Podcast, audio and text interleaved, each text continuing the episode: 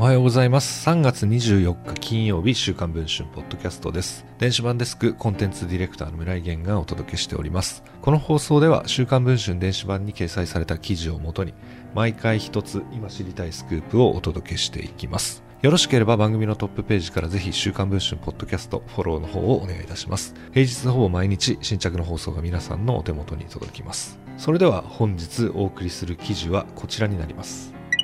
不動産大手オープンハウスグループの執行役員であり、主要子会社のオープンハウスアーキテクトの代表取締役社長を務めていた日高康人氏が3月20日付でグループの執行役員を辞任、アーキテクト社でも取締役に降格していたことが分かりました。日高氏をめぐっては、週刊文春電子版が3月16日に配信したオリジナル記事で、同社の部下にパワハラ行為をしていたことを報じています。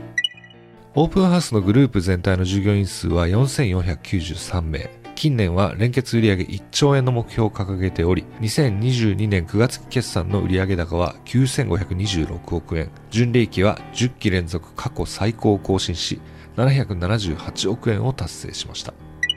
オープンハウスアーキテクトは建物の建築施工を手掛ける主要子会社です。週刊文春は3月16日配信の電子版オリジナル記事で、音声とともに社長だった日高氏のパワハラを商法しています。問題が起きたのは2月17日、東京中野にある同社の会議室でした。日高氏は集まった約20人の幹部の前で部下の営業部長に対し、お前辞めたらクソ弱すぎるなどの暴言を吐いた上、椅子を蹴りました。さらに営業部長の首根っこを押さえつけ、何やってんのお前。とりあえずいつも、などと叱責し続けたのです。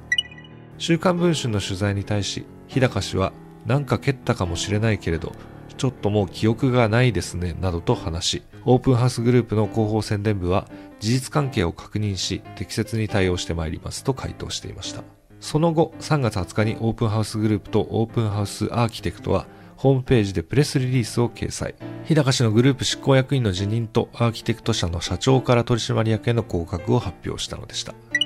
オープンハウスグループに今回の人事の理由を聞くと、弊社としてはパワハラの有無などについては引き続き事実関係を確認中ですとした上で、本人から週刊誌などの報道で世間をお騒がせしてしまったとの理由で職を辞するとの申し出を受けまして、このような人事異動といたしました。などと説明をしました。